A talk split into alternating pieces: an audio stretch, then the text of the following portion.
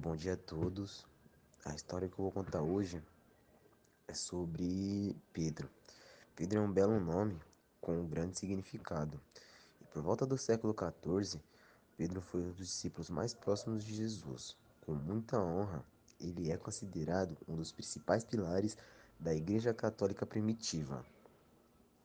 Pedro era um simples camponês que seguia sua vida tranquila em sua pequena fazenda só que mal ele sabia que teria uma grande mudança com o pedido de uma grande divindade poderosa e milagrosa, que é Jesus Cristo. Jesus era seu grande amigo na terra. No dia que da de sua crucificação, Pedro andou atrás de Jesus com muita dor e tristeza e chegou a negar que seguia ele três vezes. E o pedido que, que Jesus fez para ele é que ele construísse uma igreja, a primeira igreja católica do mundo. E Pedro, com muita fé e força, construiu. Foi muito difícil para ele porque muitas vezes ele precisava cuidar de sua fazenda e ainda escapar para não ser preso por Herodes, que era o quem governava naquela época. Mas Jesus foi maior e ajudou ele a finalizar a igreja e assim Pedro se tornou o primeiro papa do mundo.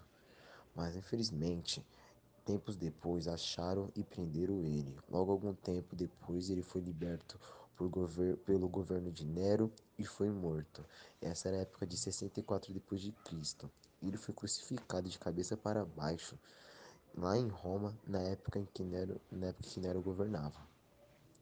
Mas Pedro foi muito simbólico. Fizeram uma estátua muito grande para ele e muito bonita para homenagear ele lá em Brasílica, no Vaticano. Em sua estátua, São Pedro segurava umas chaves e essas chaves na mão de Pedro simbolizam a autoridade que ele recebeu do próprio Jesus Cristo, que lhe disse: Eu te darei as chaves do reino dos céus. Tudo que liga na terra será ligado no céu, e tudo que desligará na, na terra será desligado no céu.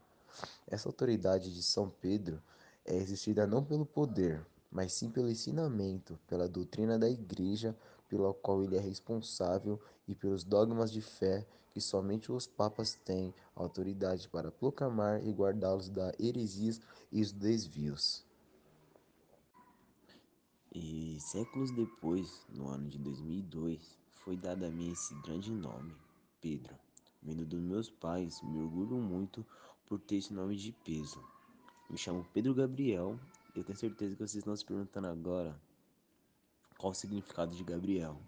Tem um grande significado, tanto quanto ao Pedro, mas isso eu deixo para a próxima história.